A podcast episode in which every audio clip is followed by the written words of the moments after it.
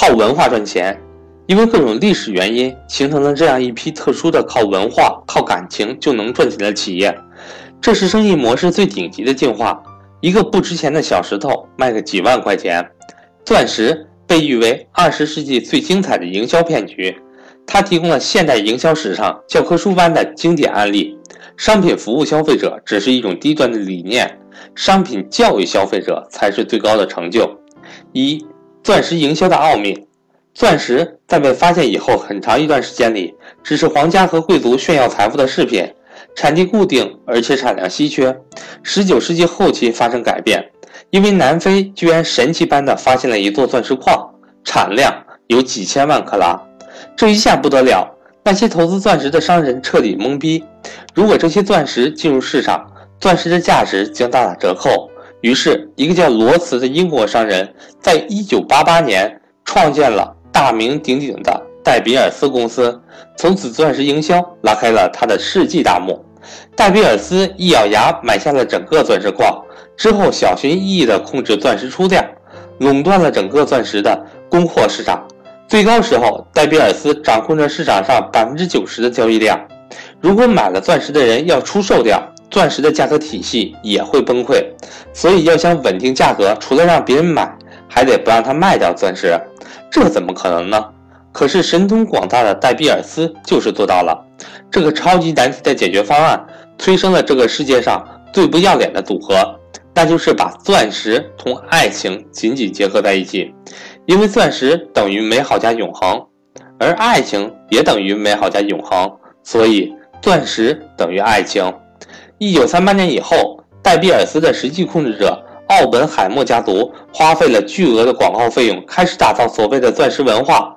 宣称坚硬的钻石象征着正是忠贞不渝的爱情，而只有钻石才是各地都接受的订婚礼物。通过各种手段铺天盖铺天盖地的广告，强化钻石和美好爱情的联系。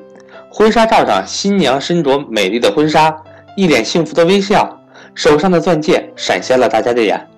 一九五零年，戴比尔斯更是提出了丧心病狂的广告语：“钻石恒久远。”一颗永流传。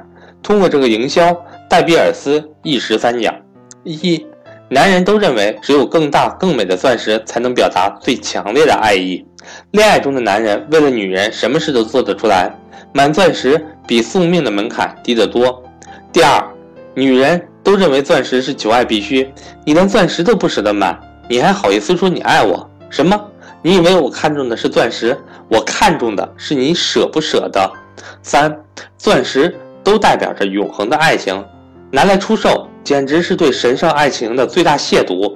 除非你跟前夫不共戴天，否则很少会卖掉他给你的钻戒。而且就算卖，也不会有人接手，因为那是你的爱情，那不是我的。正是因为如此，尽管钻石不断开采至今已经有五亿克拉，但在整体上还是供不应求，价格扶摇直上。因为只有戴比尔斯才可以卖钻石，你以为戴比尔斯的营销到这里也就算了吗？那这也未必太小看他了。戴比尔斯还可以根据市场形势改变营销，再通过营销反控市场。上世上世纪八十年代，前苏联发现了一座更大的钻石矿，大量碎钻石供应于市面，戴比尔斯吓得尿了裤子，马上同苏联订立价格同盟。另一方面，为了不让钻石掉身价，营销广告顺势转向，强调碎钻石一样高贵。钻石虽小，依然代表着高贵的爱情。钻石的珍贵不是看大小，而是要看做工和切面。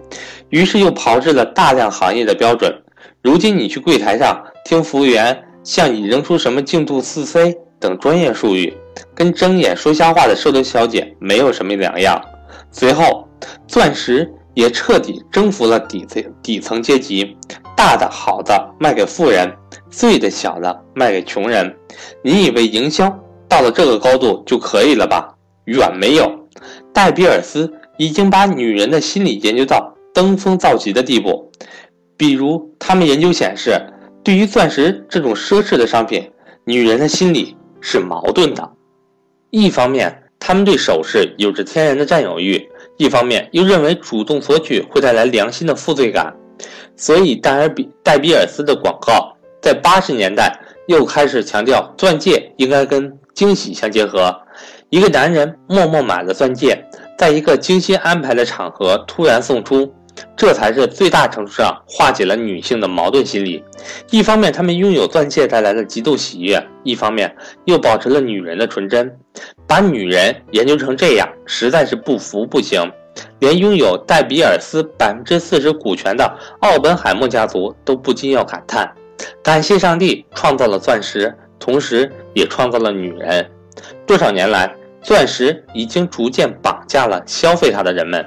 你以为女人看重的仅仅是钻石本身吗？错了，她们更看重的是你宁愿花掉三个月的工资，差点年纪轻轻就过劳死，而为他们换来的一件爱情的象征。如果你拿着本文去向你的未婚女友义正言辞地指出，买钻戒是一件很傻的事情，那么这种行为才是真正的傻。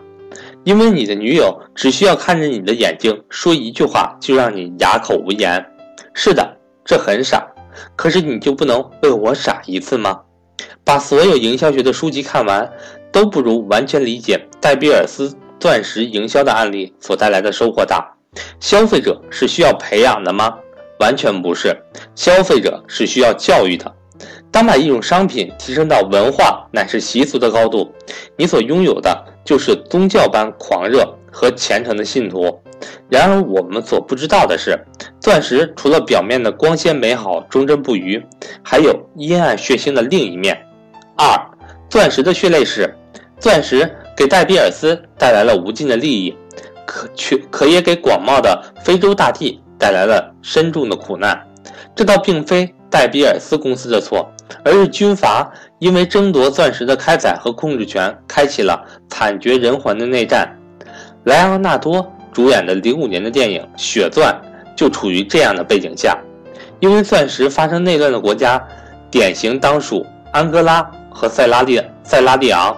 直到现在，我仍然清楚地记得高三时候看到关于塞拉利昂内战文章的午后，那种头皮发麻的惊悚和不适。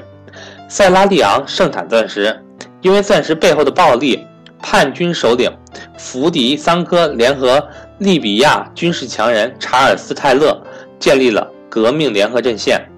桑科利用军队压迫人们攫取钻石，又靠出售钻石获得的资金购买军火供养军队。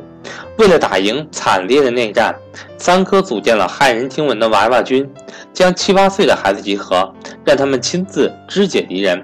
挖出他们的心脏，培养嗜血的狼性，对内亲对内亲手杀害自己的亲人，泯灭天生的人性。更惊悚的是，向孩子的太阳穴注射可卡因等毒品进行精神控制。娃娃军中甚至有女童，白天持刀杀人，晚上沦为性奴。十三岁的塞拉利昂少年伊斯梅尔·比亚不幸加入了娃娃军，沦为杀人机器。后来被解救后，提笔写下了《长路漫漫》一书，记下了这一人类历史上惨绝人寰的战争。塞拉利昂的内战从1991年开始，持续了整整十一年，造成了五万人死亡，全国三分之一的人口流离失所。其出产的钻石成为了无数恩爱的情侣手指的订婚信物，却也沾满了非洲人民的鲜血。诡异的是。戴比尔斯也跳出来呼吁和平，在2001年签订了金伯利进程协议，呼吁世界不要购买战略国的钻石，买钻石只会让钻石的争夺更加惨烈。几个卖钻石的商人摇身一变，居然操心起了世界和平，其背后的逻辑不言而喻，因为他们可以掌控消费者，却掌控不了军阀。倘若军阀大量出售钻石，也会让钻石市场失控，所以。封闭他们的出售渠道，钻石还是牢牢掌控在戴比尔斯的手里。是的，这个世界就是这么荒诞。钻石的唯一元素就是碳，是这个世界上最不缺乏的元素。人造金刚石与钻石也别无二致。如果想靠钻石保值，无疑很难。二手的钻石没有任何市场，只能以低廉的价格回售给商家。可是这仍然阻挡不了被绑架的人类对他疯狂的追捧。二零一一年访华的南非副总统穆特兰蒂面对央视采访时说了这么一段话：“钻石只是人们虚荣心的产物，它只是碳而已。价格上涨并不是钻石会枯竭，而是人为造成的供不应求的局面。”但我似乎能想象，当一个男人把关于钻石的种种都告诉自己妻子的时候，他最可能遇到的情景就是，妻子悠悠地对他说：“所以呢，你觉得给我看了这个钻石就不用买了，是吧？”而男人一定会立刻摇头，斩钉截铁地说：“哪能啊，买当然要买，咱还得买个大的。我这就是跟你说说，你看这个世界就是这么荒谬。”